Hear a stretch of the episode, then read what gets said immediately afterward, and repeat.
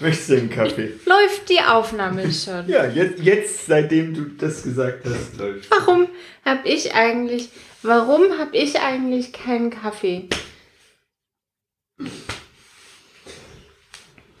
Mit, mit Milch bitte. Auch noch.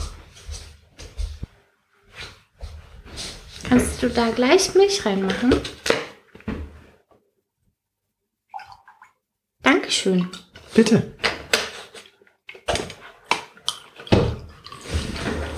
So. Das sieht doch ziemlich gut aus hier. Danke.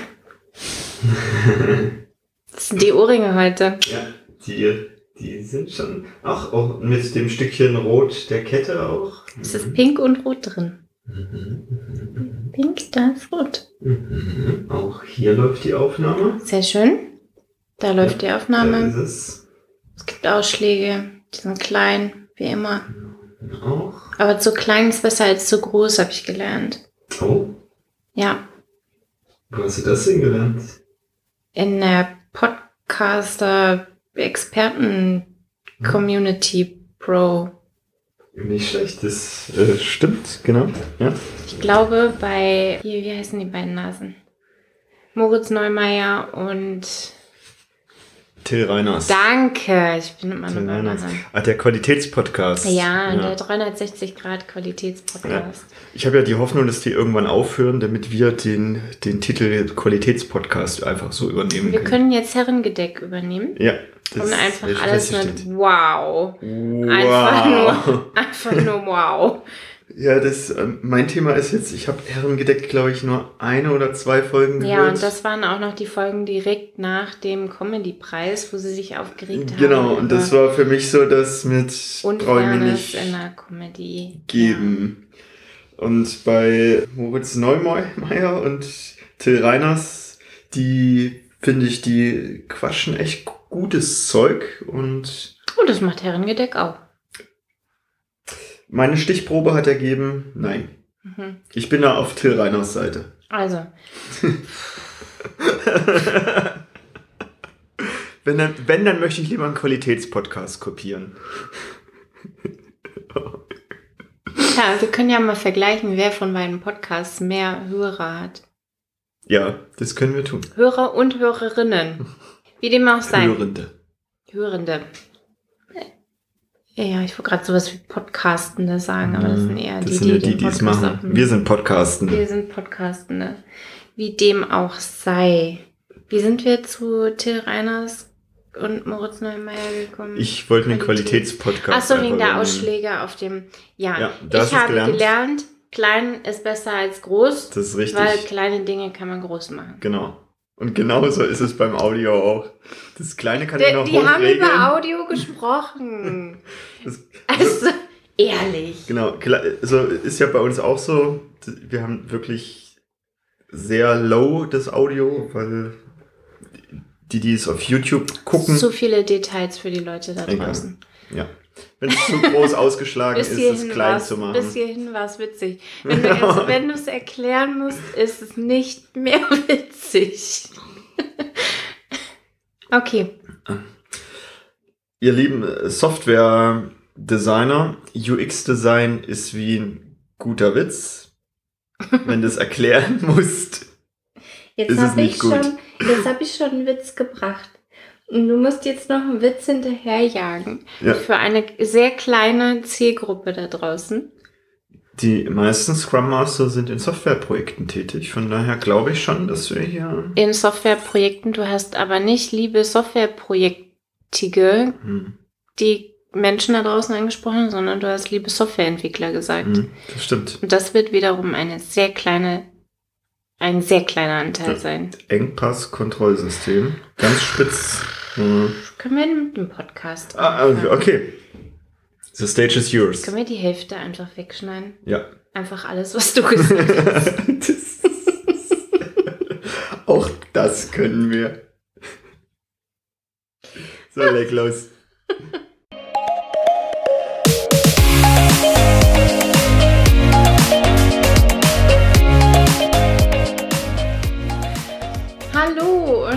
herzlich willkommen zum Snipcast. Wir reden über Themen wie Psychologie, Agil Agilität, Projektmanagement, Mindset und alles, was sonst noch so relevant ist. Und machen die Welt mit dir zu einem besseren Ort. Schön, dass du da bist und los, Los geht's!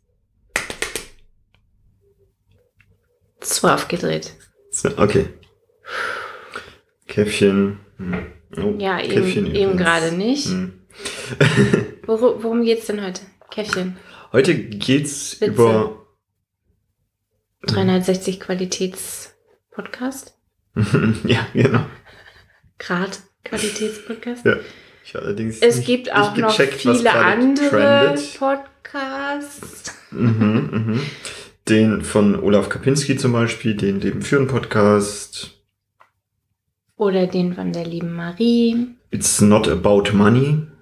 Siehst du? Es gibt viele, viele. Ich habe auch viele Podcasts im Abo. So, worum geht's denn hier bei uns? Bei uns heute? geht's heute tatsächlich, weil ich eben nicht weiß, was trendet, geht's um Boards. Boards. Ja. Snowboards. Bin ich gespannt, wie du das einbaust in. Agilität. Hoverboards. Wegen der, wegen der Hype-Trend, Innovations. Mm, ja, das ist gut, das ist gut. Okay, dann leg mal los, was du so Ich so weiß Hoverboards- nichts über Hoverboards, aber ich kann ganz viel über Innovationen erzählen. Sehr gut. Ich wollte mich mit dir darüber unterhalten, dass wir haben ja jetzt unsere Produktziele gebildet. Wir haben auch unser Backlog schon entsprechend von den Produktzielen abgeleitet. Und jetzt geht es einen Schritt weiter und zwar das, was die meisten Außenstehenden von einem agilen Team so sehen. Post-its. Ja. Tatsächlich. Post-its sehen sie häufig, genau. Das Die hängen an, einem, an der Wand. Mhm. Wie hier bei mir auch. Was würdest du, was glaubst du oder was ist so dein Bauchgefühl, wie viele Teams arbeiten mit einem Board physikalisch oder virtuell? Mhm. Ich glaube, dass so 10 bis 20 Prozent der Teams tatsächlich mit physischen Boards arbeiten und die restlichen mit virtuellen Boards. 10 bis 20 Prozent Mhm. nur? Ich glaube, das ist, das ist sehr wenig, ja. Ernsthaft? Mhm. Und genau deshalb möchte ich mich mit dir eben heute auch mal darüber unterhalten, Mein Eindruck ist ein total wichtiger Aspekt anders, ist. aber ich bin ja auch immer Einflussgröße darauf, ob es ein physikalisches oder ein digitales Board gibt. Ja, mein Glaube oder meine Erfahrung in den letzten Jahren als Scrum Master und Agile Coach ist, dass Teams eben eher dazu neigen, sich was Digitales zuzulegen. Lass uns mal nochmal von virtuell und digital weggehen. Die Mhm. Frage war ja, was glaubst du, wie viele Teams arbeiten mit einem Board? Ach so, mit einem, nur einem Board. Mhm. Okay. Im agilen Umfeld oder so allgemein Teams? Hast du für beides eine Zahl? Ich habe immer nur Bauchgefühle. Okay, ja, aber du drückst es schon in Zahlen aus, nicht Ja. in ähm, Ja. Benjamin Blümchen folgen. Ja. Also bei agilen Teams würde ich unterstellen, dass bestimmt 90, 95 Prozent mit einem Board arbeiten. Mhm. Deshalb habe ich das ja auch als Thema für heute aufgenommen, weil ich glaube, das ist schon ein wichtiges Thema. Mhm. Bei allgemeinen Projektmanagement-Teams glaube ich, wird das so in Summe vielleicht bei 30 bis 40 Prozent liegen. Mhm. Ist mein reines Bauchgefühl, ich habe jetzt keine Statistik dafür. Und jetzt nochmal ganz zum Anfang hin. Was passiert auf so einem Board? Wozu Mhm. benutzen diese Teams so ein Board? Wir haben uns ja schon über ein paar Werte unterhalten, unter anderem eben auch Transparenz und Offenheit. Wir haben uns auch über Kanban-Prinzipien schon unterhalten und da ist ja das die erste Praktik im Kanban visualisiere. Mhm. Und genau das erfüllt so ein Board. Ich visualisiere, ich mache Dinge transparent, ich mache dadurch auch viele Sachen überhaupt erstmal erkennbar. Und das ist das Witzige, was häufig schon passiert, alleine nur dadurch, dass wir das Board aufbauen, auf dem wir unseren Arbeitsprozess drauf haben, fällt häufig schon den Teilnehmenden auf, was vielleicht optimiert werden könnte. Mhm. Also was du jetzt gerade vor Augen hast, ist ein Board, in dem Arbeitsprozessschritte mhm. abgebildet sind. Genau. Also irgendwas gibt es zu tun, irgendwas wird gerade getan und irgendwas ist fertig. Ja. Um so, jetzt mal drei Klassiker spalten. So, so sieht es im Scrum aus. Also so sieht ein Scrum-Board aus. Das hat eben genau diese drei Spalten, ja. Und wenn der Prozess komplexer ist, dann kommen halt mehr Spalten dazu. Mhm. Und der ist auf diesem Board abgebildet und ich kann dort unter anderem die Arbeit des Teams erkennen. Mhm. Das finde ich ein äußerst wichtiges Instrument, weil ich es ganz cool finde, vor allem wenn ich Außenstehender von einem Team bin, dass ich in ein Team reingehen kann, zum Board gehen kann oder wenn es halt digital ist, dann eben das Board aufrufen kann und ich sehe direkt, woran arbeitet das Team gerade. Ich brauche niemanden anderes damit belästigen. Belästigen. Ja. Also du siehst auf so einem Board, was wird, woran wird gerade gearbeitet? Was sind die nächsten Dinge, die auf das Team zukommen oder was gibt es noch zu tun? Wenn es keine Priorität gibt, dann ist einfach nur die Antwort auf was gibt es noch zu tun. Du siehst auch, in welchen Prozessschritten wahnsinnig viel zu tun gibt gerade. Du siehst, was fertig ist. An ganz, ganz vielen Boards sieht man auch, wer woran arbeitet. Denn häufig ist das Erste, was es danach, wir kleben die Arbeit dran, ähm, gibt es, wir kleben auch dran, wer daran arbeitet. Mhm. Wie viel Arbeit gerade getan wird. Mhm. Und ich mag jetzt, dass, wenn ich so ein Board habe, dass ich quasi mir das komplette Reporting sparen kann. Weil alles auf einem guten Board auch sichtbar ist. Mhm. Und ich sehe so, so, so, so viele Teams da draußen, die einfach viel Zeit da rein investieren, PowerPoints für Management aufzubauen, um dann da das Reporting darüber zu gestalten. Mhm. Weil eben ein Manager möchte folgende Informationen haben. Dann setzt sich das Team zusammen und erarbeitet erstmal einen Plan, wie denn diese PowerPoint, also meistens das PowerPoint, es gibt auch andere Präsentationstools, entsprechend aufgebaut wird. Dann wird das befüllt und das ist dann immer high, high, high vom, von der Dringlichkeit, so dass auch meist alles andere stehen und liegen gelassen wird, um dieses Reporting zu erfüllen. Und das finde ich schade weil Reporting müsste in meiner Welt so ein Abfallprodukt der täglichen Arbeit sein. Und das kann ich in so einem Board auch ganz einfach realisieren. Dann kann sich der Manager einfach das Board angucken. Mhm. Auf dem ganz einfachen Board, das wir jetzt gerade in die Luft gemalt haben, sieht man aber tatsächlich noch gar nicht so viel. Ja. Das, das heißt, du hast gerade ein anderes Board vor Augen als ich. Mhm. Was für ein Board hast du denn vor Augen? Ich habe ein Board vor Augen, wo der komplette Prozess, den das Team, wie auch immer der aussieht, eben abgebildet ist. Das ist mir aber noch ein bisschen sehr schwammig. Mhm. Der komplette Prozess.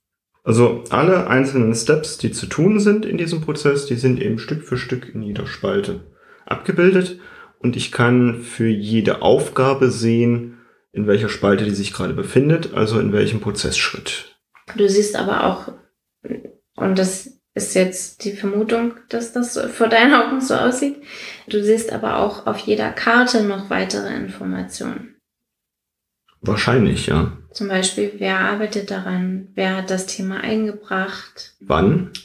Wann ist das Thema eingebracht worden? Häufig gibt es einen Identifikator auf dieser Karte, also eine ID, eine Nummer, eine fortlaufende, eindeutige Nummer. Häufig sieht man darauf, was sind notwendige Rahmenbedingungen zum Erfüllen dieser Aufgabe, wie viel ist diese Aufgabe wert. Also da stehen ja lauter Informationen drauf, die du ja bräuchtest, um die Aussage zu erfüllen, dass das Board das Reporting ersetzt. Ja, das ist korrekt. Naja, und das sind ja lauter Informationen, die den Zuhörern da draußen gerade noch fehlen, oder nicht? Genau. Ich würde immer die Frage stellen, welche Informationen braucht denn das Management? Und dann gucken, ob es das Board schon hergibt oder dem Board dann hinzufügen. Mhm. Also beispielsweise habe ich für so einen Review-Termin, also so eine Iteration ist zu Ende und das Team möchte den neuen Stand des Produktes zeigen. Habe ich sehr häufig die Frage, wie sieht denn die Agenda aus? Welche Funktionen zeigt er denn, damit der Zuschauer weiß, ob er hinkommen möchte oder nicht? Mhm. Das ist eine Information, die sehe ich sehr gut in der Erledigt-Spalte. Mhm.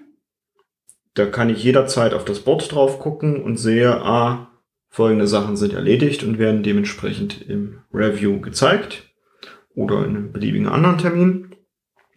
Und ich sehe auch mit, was weiß ich, in zwei, drei Tagen ist das Review, haben ein paar Anforderungen die Chance, bis dahin in der Erledigt-Spalte zu landen. Mhm.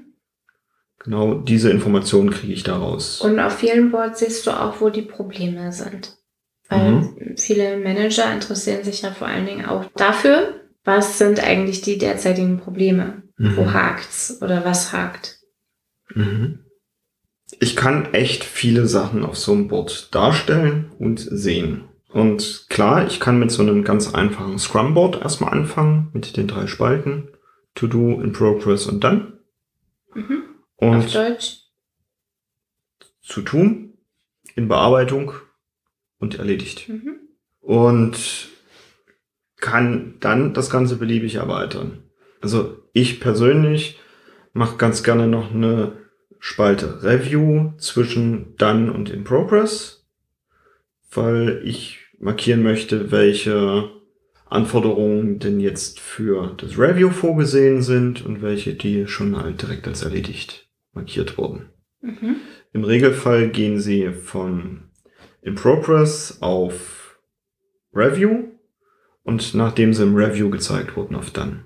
Also das ist dann die Abnahme vom Product Owner oder Mhm. den Stakeholdern im Review durchaus. Nachdem diese Abnahme erfolgt ist. Was hast du denn für Boards im Kopf? Naja, es gibt ja, das ist quasi ein Board, das den Arbeitsfluss visualisiert. Ja. Es gibt ja noch lauter andere Formen von Boards, auf Mhm. denen ich ganz andere Informationen darstelle. Also ich kann auch einen OKR-Zyklus zum Beispiel auf einem Board visualisieren. Ich habe häufig ein Impediment-Board zum Beispiel oder ein Board für Slack-Time. Das landet nicht immer auf demselben, sondern auf einem gesonderten Mhm. Board kann man sich jetzt drüber streiten. Es gibt häufig für Design Thinking Boards, die ganz andere Dinge visualisieren. Es gibt Boards für Teams, die so eine Art Projekttopping machen, um Wissen schneller zu verteilen. Na, also im XP arbeitet man ja viel damit, dass auch Projekte gewechselt werden, einfach um Wissen und Qualitätsstandard gleichmäßig über mehrere Teams zu verteilen. Das hat dann wieder woanders Nachteile, aber grundsätzlich äh, gibt es auch dafür Boards. Also wer ist schon wie lange in einem Projekt und sollte jetzt mal wieder das Projekt wechseln, um diesem Prinzip gerecht werden zu können. Es gibt also reihenweise von Boards, die Teams haben können oder auch nicht. Genau. Ich kann ja wahnsinnig viel visualisieren. Mhm. Und mein Credo ist eben, wenn ich es gut mache, brauche ich quasi nichts anderes mehr zum Visualisieren. Mhm. Also ich brauche immer noch bestimmt eine Art Wiki oder ähnliches, wo ich dann wirklich Informationen auch für die Nachwelt festhalte. Doch am Board habe ich tatsächlich immer den aktuellen Stand. Was fällt dir sonst noch zu Boards ein? Also für mich käme es jetzt noch auf diese Rahmenbedingungen von Boards an. Wo sollte dieses Board am besten sein? Wo nicht? Welche Materialien benutze ich fürs Board? Lauter solche Dinge. Mhm. Das kommt natürlich aufs Board drauf an. Mhm. Das Board, was ich jetzt beschrieben habe, das sollte möglichst beim Team sein. Mhm. Also dort, wo das Team sitzt, sollte auch das Board sein. Das macht vieles einfacher, nämlich vor allem dieses ans Board einmal rangehen, sich einen Überblick verschaffen und vielleicht auch Dinge zu aktualisieren. Mhm.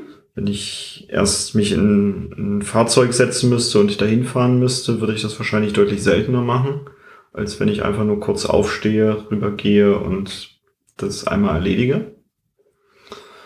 Und genauso gibt es auch Boards für Zyklen eines Projektes mit Erneuerung und Aufbau und Dinge sterben lassen und ähnliches. Und da kann es sein, dass es auch für meine Firma ich irgendwo prominent an der Stelle packen würde, wo möglichst häufig Menschen vorbeikommen, um sich eben damit auseinanderzusetzen. Und dann ist es vielleicht nicht zwangsläufig genau vor Ort bei dem Team, was es erstellt hat, sondern eher mit dem Gedanken, ich möchte es an einer prominenten Stelle haben. Mhm. Ich habe noch ein Veto zu, wo die Leute häufig vorbeikommen. Ja. Ich glaube, was du meinst, ist so eine Art Marktplatzeffekt. Ja. Also wo, wo die Leute zusammenkommen und zwar in der Regel mit, mit Absicht und Ruhe. Ja. Denn prominent wäre auch der Weg nach draußen zum Beispiel mhm. beim Ausstempeln. Das kann auch ein guter Platz für bestimmte Arten von Boards sein. In der Regel habe ich dann aber ein anderes Ziel. Also wenn ich gerade gehe, dann gucke ich nicht auf dieses Board, um Informationen zu bekommen, also nicht bewusst, sondern ich laufe halt nur dran vorbei. Mhm. Bei manchen Dingen reicht das, um verfügbar zu sein. Bei sowas wie einem Arbeitsfluss würde ich immer darauf achten, dass es an einer prominenten Stelle im Sinne von Marktplatzeffekt mhm. oder Dorfplatzeffekt ist, wo die Leute mit Ruhe zusammenkommen. Und jedes Büro hat diese zentrale magische Stelle, wo alle zusammenkommen. Das ist häufig da, wo die Süßigkeiten stehen oder der Kuchen schneller verschwindet. Kann jetzt jeder mal so in sich reinhorchen. Dieses Bermuda-Dreieck. Das Bermuda-Dreieck, das magische Bermuda-Dreieck, das es in jedem Büro gibt. Ich hätte jetzt gedacht, in der Nähe von einer Kaffeemaschine. Und ja, gut ähnlicher Effekt. Die Leute mhm. gehen mit Ruhe dahin. Die Leute gehen hin mit der Absicht, da zu verweilen. Und sie haben einen, wenn sie da tatsächlich unbeabsichtigt, also nicht mit der Absicht drauf zu gucken, sondern sich einen Kaffee zu holen oder Gummibärchen, dann gehen die auch mit der Absicht dahin, kurz an was anderes zu denken als die Arbeit und haben dann häufig eben auch die Ressourcen übrig, um auf das Board zu gucken. Und Kaffee holen machen die meisten relativ häufig. Schon so zwei, dreimal am Tag. Und dann jedes Mal vorm Bord zu stehen, ist ähm, eine ausreichende Häufigkeit in der Regel. Wir hatten vorhin schon sowas angeschnitten wie virtuell oder für physikalisch, ne, bei den Statistiken am Anfang. Beides hat Vor- und Nachteile. Also es gibt für, für beides Pro-Punkte und Kontrapunkte. Mhm. Ganz eindeutig. Das stimmt. Und Trotzdem gibt es bei mir die Regel, zwei Monate wird erst mit dem physischen Board gearbeitet. Mhm. Und erst dann digitalisiere ich das. Mhm. Warum? Meine Erfahrung mit deutschen Teams ist, dass wir super schnell in eine Tool-Diskussion kommen. Und mhm. erstmal irgendwie 20, 30 verschiedene Tools, die es am Markt gibt, evaluieren und dann zu gucken, welches davon das Beste ist dann haben wir nach zig Monaten eins gefunden und haben bis dahin immer noch kein Board aufgebaut.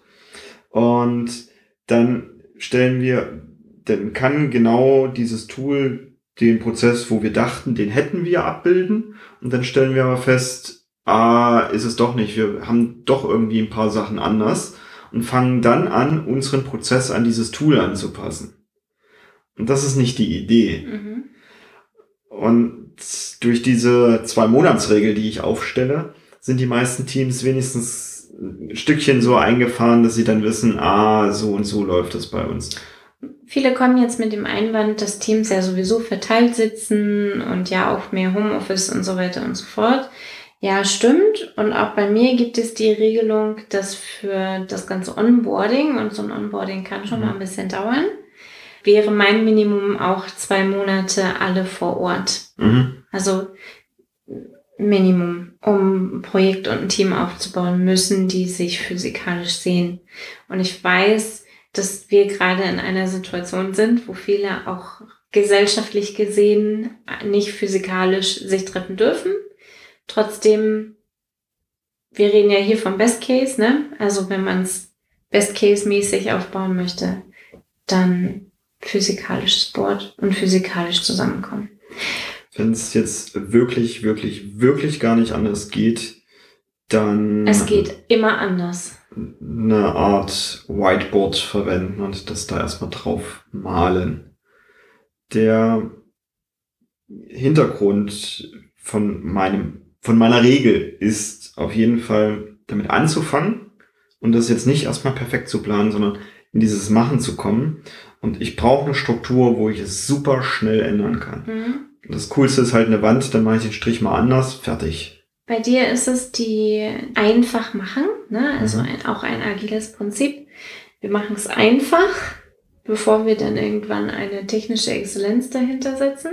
Und das eben mit Experimenten den Prozess so rund zu kriegen, dass er halbwegs funktioniert. Ich habe noch einen anderen Grund dafür, dass es physikalisch ist. Und ich dachte, den hätt- würdest du jetzt bringen, weil wir uns letzte Woche darüber unterhalten haben Kinästhetik.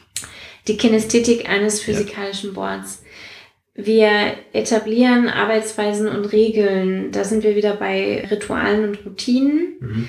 Und ich möchte ja nicht unbedingt ein Ritual haben, das Board zu aktualisieren, sondern es soll eine Routine sein. Mhm.